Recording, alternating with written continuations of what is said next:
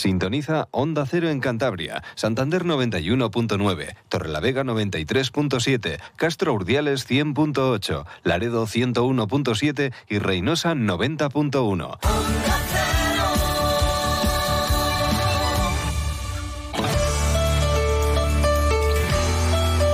Cantabria en la Onda. Deportes con Fran Diez. Onda Cero.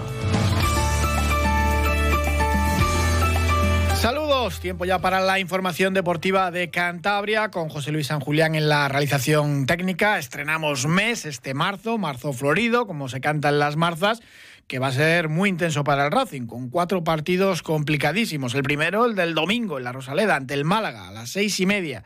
Luego el partido el lunes a las nueve en los campos de Sports ante el Huesca. Salida a Lugo y visita a Santander del Levante, uno de los gallitos. Y ya tenemos horario también para el siguiente partido, el 1 de abril, sábado a las 4 y cuarto.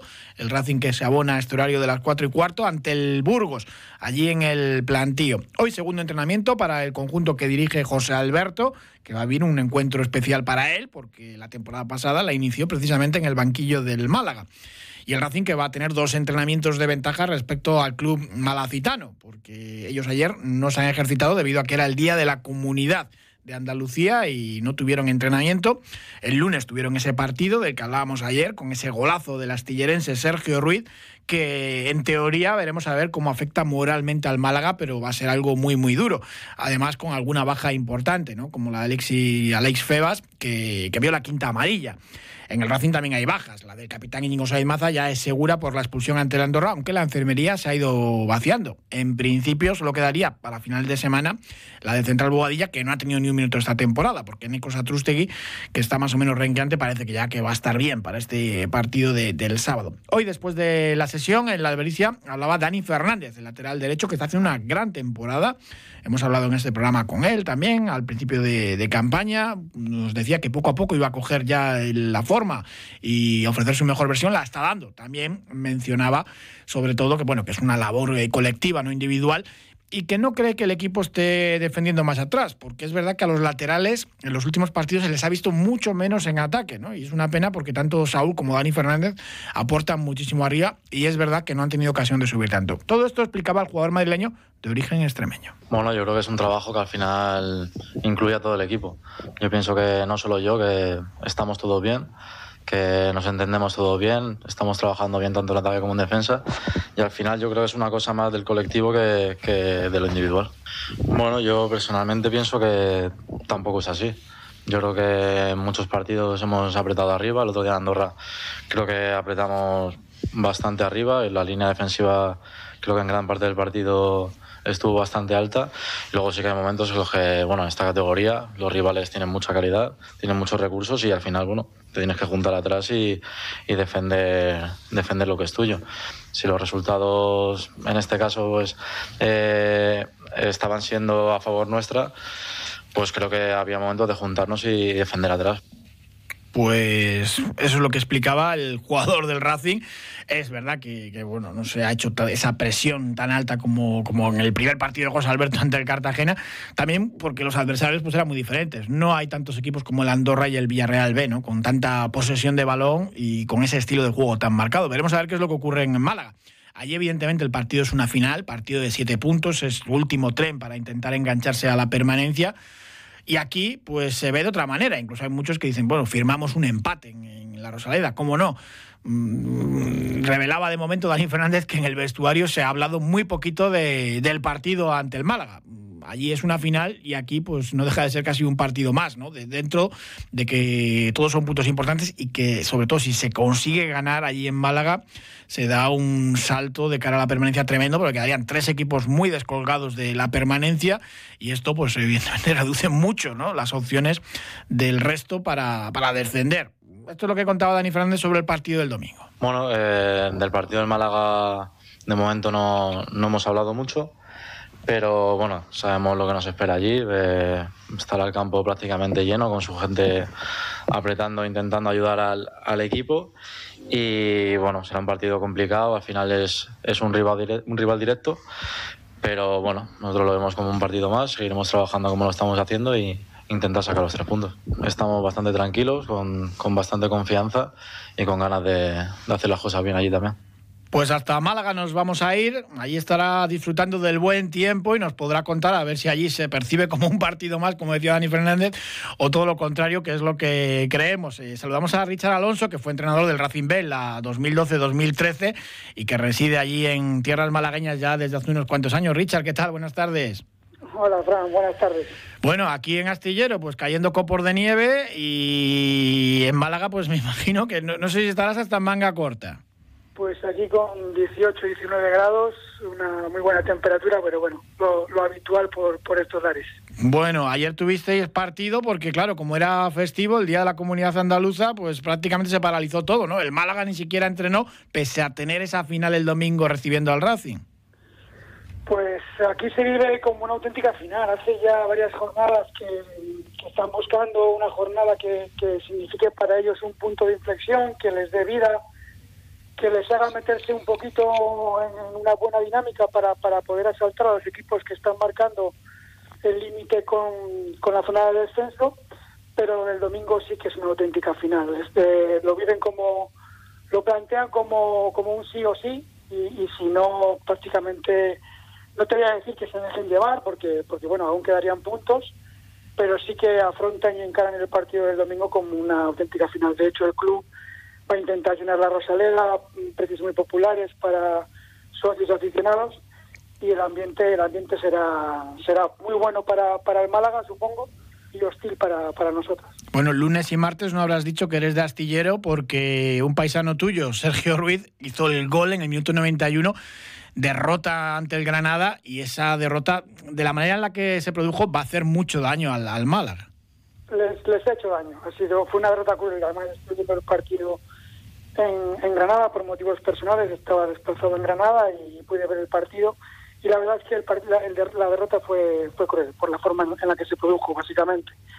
Eh, bueno, pues el, mi paisano nos echó, nos echó una mano, pero yo a veces pienso que más que fijarnos en el Málaga, nosotros nos tenemos que fijar en la Ponce, que es eh, nuestro más eh, rival directo, y, y, vamos a ver si somos capaces de hacer un buen partido el domingo y de alguna forma pues sentenciar al Málaga, pero que no olvidemos que quien nos persigue y quien marca el corte es la Ponce. Hombre, en las últimas jornadas, desde que llegó José Alberto, pues el Racing estaría séptimo y el Málaga también presenta una dinámica bastante positiva, estaría fuera del descenso y es que, claro, ves el partido en Los Cármenes y no se vio a un Málaga deshecho, ni mucho menos, hicieron muy, muy buen partido.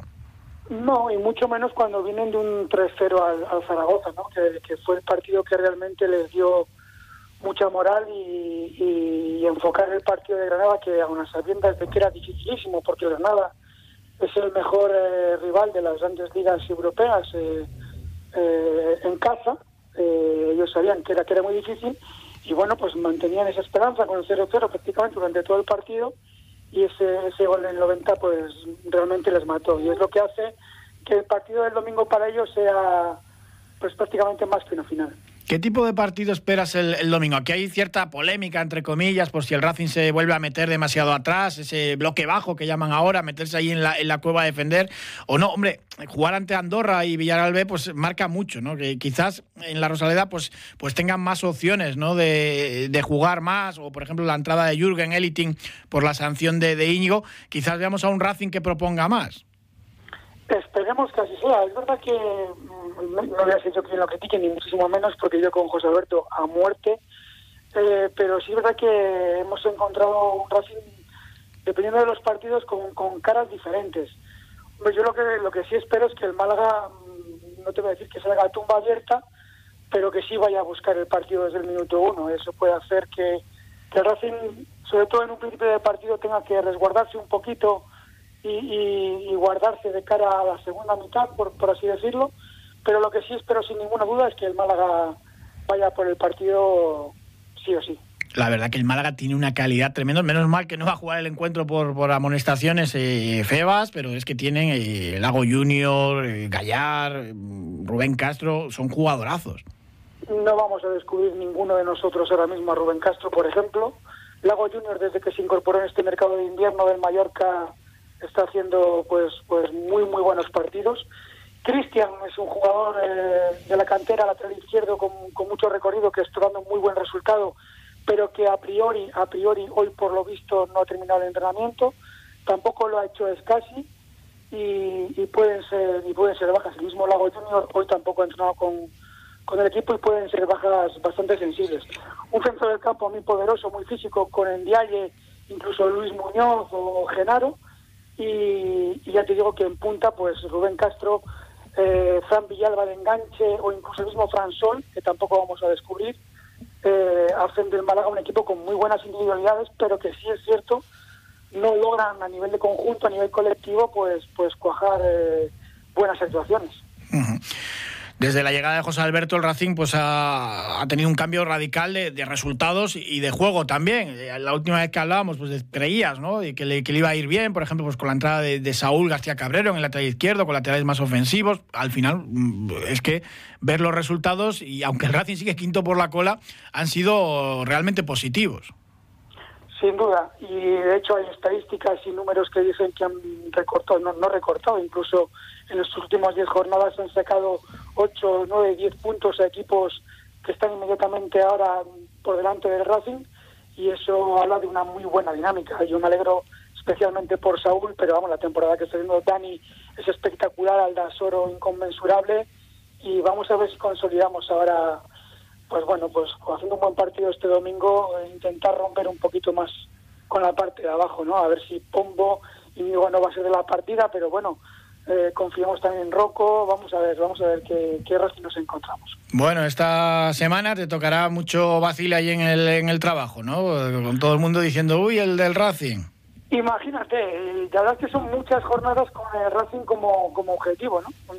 Eh, el Racing lleva las últimas seis, siete jornadas eh, siendo quinto por la cola, es el equipo que marca la salvación y es el equipo referente ahora mismo para, para el Málaga. Pues imagínate, relacionado con el mundo del fútbol, entrenando prácticamente todos los días con mi equipo, eh, quiero decir, relacionado con, con, gente que a la que le gusta mucho el fútbol, pues imagínate, ¿no? El Racing entre ceja y ceja esta semana pues era muy especial para mí. Bueno, el, el Athletic Fuengirola ganó, ¿no? Ayer. El Athletic Fuengirola, eh, estamos ahí pasando un una etapa complicada, estamos en media tabla, pero esta semana tenemos derby con el Fongirola Los Boliches y vamos a jugar gran parte de la temporada en este, este sábado. Bueno, pues suerte también para, para vosotros. Richard Alonso, muchísimas gracias, un placer como siempre. Muchas gracias, Fran. Un fuerte. Nosotros vamos a hablar ahora de ciclismo porque tenemos presentación del equipo UCI femenino, el Cantabria Deporte Río Miera Meruelo, este viernes a las 6 de la tarde en el Centro de Arte Rupestre de Puente Viesgo, que todavía no se ha inaugurado, se inaugura el mismo viernes, una hora después a las 7. ¿Por qué se presenta el equipo? Porque tenemos también prueba el domingo, llega la Copa de España a Noja con prácticamente pues todas las ciclistas femeninas de, del país allí reunidas este fin de semana. Y el sábado en Noja también tenemos eh, cita para el ciclismo masculino con élite y sub-23. Vamos a saludar ahora a Robert Sanemeterio, que es el director de carrera de, de, esta cita de la Copa de España femenina. ¿Qué tal? Buenas tardes, Robert. Muy buenas.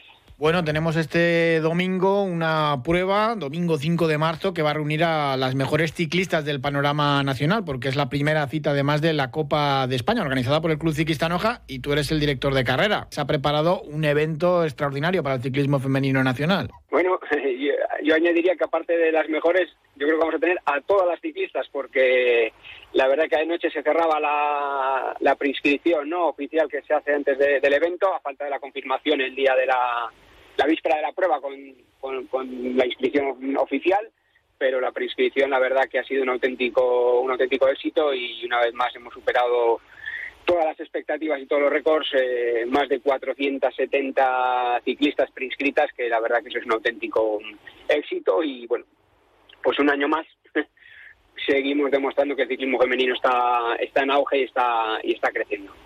Y además aquí en Cantabria lo estamos viendo de primera mano, porque es una de las potencias ahora mismo del ciclismo femenino que, como bien dices, está experimentando un auge tremendo en nuestro país.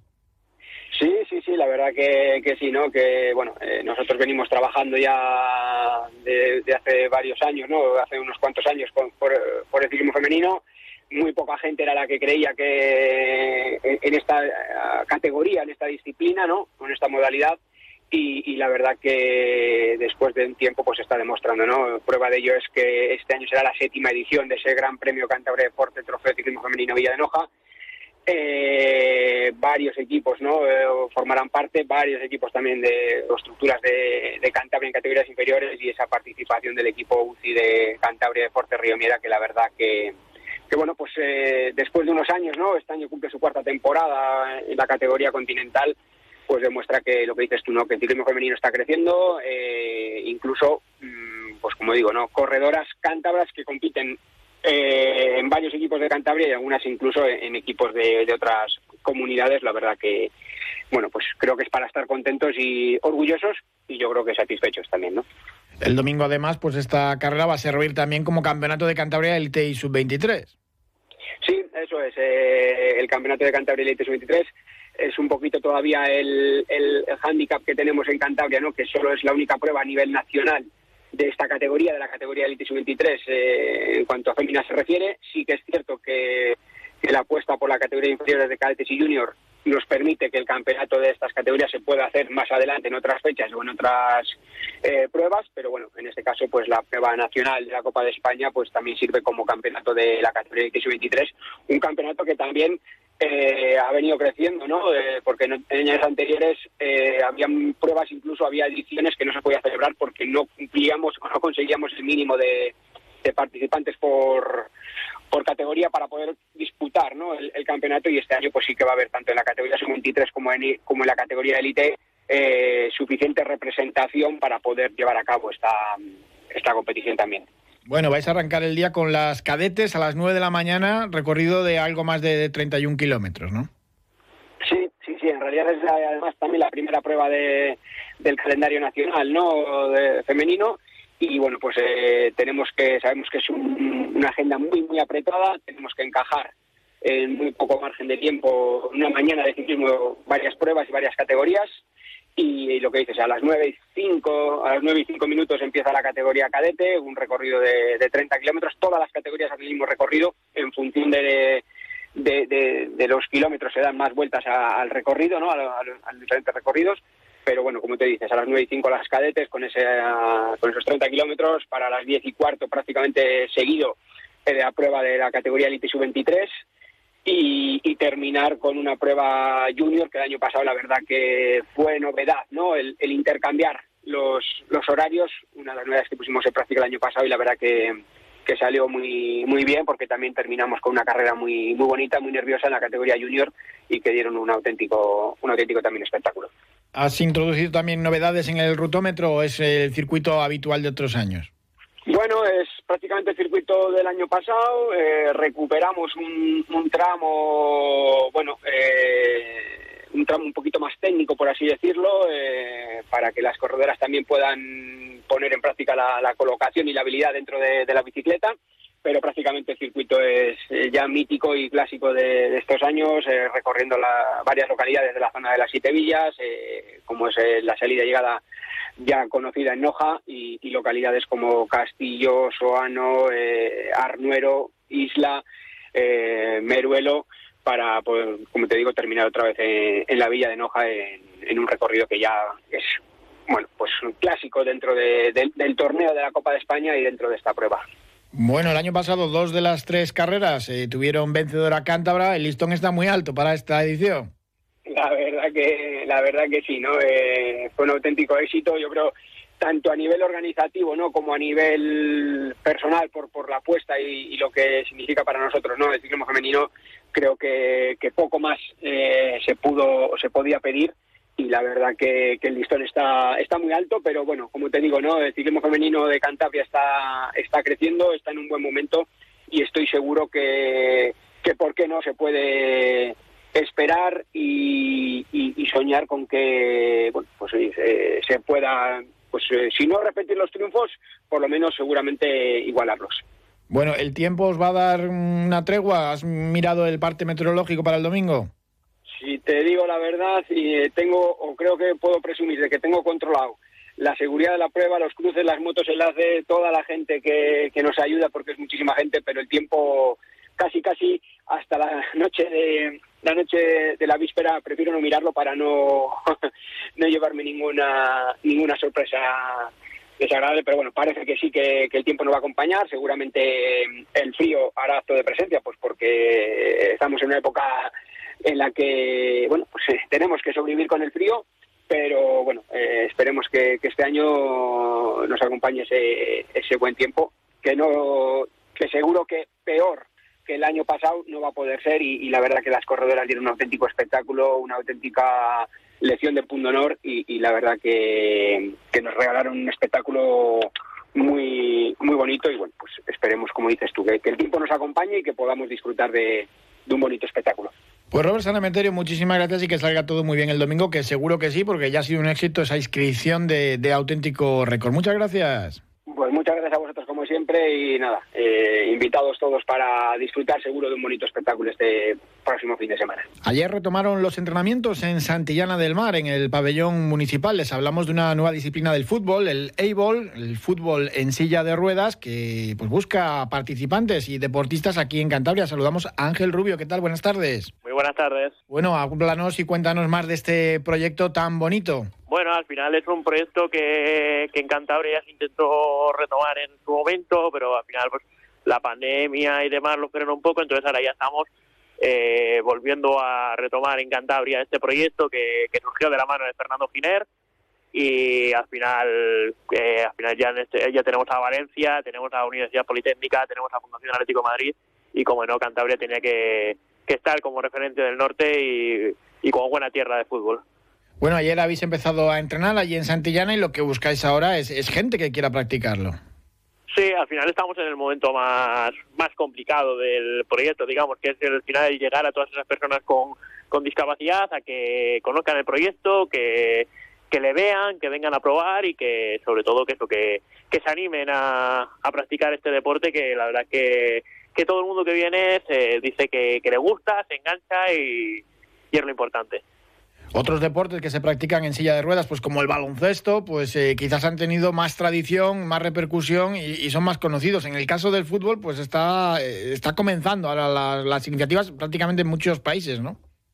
Sí, al final, es, bueno, estamos, somos pioneros. Eh, España es pionera en esta disciplina a nivel a nivel internacional. Sí que han intentado, se han abierto fronteras en, en China, se está intentando también abrir en la zona de, Estados Unidos y demás, pero España es el eje principal de, de todo este deporte. Ahora mismo se cuenta con, con el apoyo de la Real Federación Española de Fútbol y pues al final poco a poco trabajando todos de la mano porque este porque este proyecto y este deporte salga adelante y, y dentro de esperemos no muy no mucho tiempo se convierta en deporte paralímpico. Bueno, ¿qué es lo que tiene que hacer alguien que nos esté escuchando que tenga esa discapacidad y que quiera probar? ¿Cómo se pone en contacto con vosotros o directamente soléis entrenar por las tardes o una tarde a la semana y en Santillana del Mar, en el pabellón? Nosotros estamos entrenando los martes de 7 a 8 y media en el pabellón municipal de Santillana del Mar y nada, pues que el que quiera ponerse en contacto con nosotros a través de nuestras redes sociales de, de Cantabria, a través de, nuestro correo electrónico gmail.com y pues que contacten con nosotros, que que se animen a, oye, decir, pues igual de primeras eh, lo miran un poco dudativo, pero oye, que vengan a ver un entrenamiento, que, que prueben, que animamos a todo el mundo a que a que venga a probarlo y que, y que vea de, primera mano este deporte y esta nueva disciplina. Además, eh, pues seguro que pasan un buen rato, hacen amistades, eh, se apoyan. Eh, es algo bonito, ¿no? Porque son esos valores también que puede transmitir el, deporte. Al final, el deporte, el deporte da vida y a las personas con discapacidad todavía más. Al final les ayuda a salir de su rutina, relacionarse con otras personas con discapacidad, practicar deporte, estar en contacto y tener una, una dinámica y, y, una, y una calidad de vida que, la verdad que el deporte, si a la gente ya le aporta muchísimo a las personas con discapacidad, sobre todo. Y contáis con dos preparadores físicos además para echaros una mano allí y, pues bueno, realizar también los, entrenamientos eh, más físicos, ¿no? Eso es. Nosotros eh, lo que teníamos claro cuando retomamos el proyecto y demás es que eh, esa hora y media que la gente fuera a entrenar, que no fuera solo un entrenamiento. Es decir, el entrenamiento se divide en dos partes. Nosotros cuando esa persona con discapacidad es, viene a entrenar con nosotros, se hace una valoración inicial, se ve un poco por el tipo de discapacidad, la adaptación que puede necesitar y sobre todo se trabaja en ver qué podemos mejorar de esa persona. Es decir, pues si necesita mejorar el tema fuerza, el tema velocidad, qué parte. Pero sobre todo se trabaja esa primera media hora para que esa persona haga ejercicios específicos que le ayuden tanto a la práctica deportiva, pero sobre todo a su día a día. Que al final esa hora y media que ellos vienen a practicar el deporte con nosotros sea una hora y media productiva, que al final les sirva a nivel deportivo, pero sobre todo a nivel de ganar a calidad de vida y de la autonomía. Y en estas sesiones pues también pueden probar la silla, ¿no? Porque tiene, tiene algo de diferente también para practicar esta modalidad de, fútbol, ¿no? Eso es, ahora mismo en Cantabria disponemos de, seis sillas, que al final eh, son seis sillas eh, preparadas para la práctica deportiva, que tienen un mecanismo en la parte delantera en el que pues los jugadores capturan el, el balón y juegan con, con los compañeros y, y hacen los disparos y demás. Lo normal es prácticamente pues eh, muy similar al fútbol que conocemos todo, pues bueno, en este caso en, pabellón, al fútbol sala. Sí, de hecho tenemos la suerte de, de tener como padrino a Emilio Mavisca y tener el apoyo de Leyendas España de la mano de Fernando Giner y hemos podido hacer exhibiciones con muchísimos jugadores internacionales y te dicen que, que ellos eh, cuando están en la silla están compitiendo y se, y se siguen sintiendo futbolistas y de hecho todo el mundo y, y la intención de Fernando Giner cuando crea este deporte es que todo el mundo se sienta futbolista. Y la verdad es que en el momento que te subes a la silla, eh, te sientes un futbolista. Pues que vaya todo muy bien para este proyecto y pues bueno, la gente que quiera conocerlo o practicarlo, probar esa silla también, pues que, que acuda allí a Santillano, que se ponga en contacto con vosotros con esas redes sociales que mencionabas antes. Ángel Rubio, muchísimas gracias y suerte para este proyecto. Muchísimas gracias a vosotros. Ojalá que le vaya muy bien eh, para este nuevo deporte del fútbol en silla de ruedas y que pueda ayudar a, mucha gente. Antes no mencionaba dentro del ciclismo femenino, aparte de esa Copa de España, la inauguración de la temporada de ciclismo femenino en Noja este domingo y el viernes la presentación del Río Miera, que tenemos también la Vuelta a España, lo que pasa que es dentro de unos cuantos meses. El sábado 6 de mayo vamos a tener etapa de la Vuelta Ciclista España femenina entre Casturdiales y Laredo, la antepenúltima cita de, esta prueba, que el año pasado, el verano pasado, pues eh, la verdad que tuvimos eh, prácticamente más de la mitad de las etapas aquí en Cantabria para la segunda edición, porque está creciendo también muchísimo la Vuelta a España femenina, pues etapa también entre Castro y Laredo para el 6 de mayo. Hablamos ahora de Torlavega y de su gala del deporte, que se ha presentado hoy 30 ediciones ya de la gala del deporte de Torlavega. Se va a celebrar el 24 de marzo en el Vicente Trueba y lo que se abre ahora es un plazo de 15 días para presentar las candidaturas. Lo explicaba también el concejal de Deportes de la capital del Besaya, Nacho González. Nuestro objetivo de la concejalía es reconocer públicamente el esfuerzo, dedicación y entrega de los valores que el deporte transmite y, ese día es, es donde queremos expresarlo y que todos esos deportistas se sientan valorados y tengan su día especial. Todas las propuestas que podrá hacer cualquier club, cualquier directiva, cualquier persona, se tendrá que hacer como fecha límite el 15 de, marzo al siguiente correo que es lgsantamaria.aitotorlavega.es. Bueno, ya saben además que tienen que cumplir unos eh, requisitos. Para la mención regional, pues haber conquistado un campeonato regional el año pasado, en 2022, la mención nacional, haber alcanzado podio en un campeonato de España u otra competición especialmente significativa a nivel nacional, y la mención internacional, pues haber competido en algún campeonato de Europa, mundial, o haber sido miembro de una selección nacional en su disciplina deportiva está abierto el plazo y no faltan equipos y deportistas en Torlavega para, para llenar de, de, éxito esa gala del deporte, 30 ediciones ya, para el próximo 24 de marzo en el pabellón Vicente Trueba. Tenemos que hablar también de balonmano. Ya saben que el Sinfín juega en León el domingo ante la de Mar de León y ha organizado el club un viaje para sus aficionados. No es habitual y quieren, pues bueno, que esté arropado allí el equipo en, el León. Eh, la opción A, el autobús eh, para adulto cuesta 50 euros con el desplazamiento, la entrada, que son 15 euros, y la comida con el equipo, 50 euros. 35 para los infantiles, para los niños. O la opción B es en comida, que son 35 euros para el adulto y 20 euros para el infantil. Juegan el domingo a las 12 y media y salen desde la Albericia a las 8 y media el mismo domingo y vuelta cuando termine el partido. El Batco, también partido a Sobal, juega el sábado a las 5 en el Vicente Trueba ante el Benidorm. Dos muy buenos partidos de balonmano para este fin de semana. Muchísimas gracias por habernos acompañado. Mañana más información deportiva aquí a la misma hora, a las dos y media. Un saludo.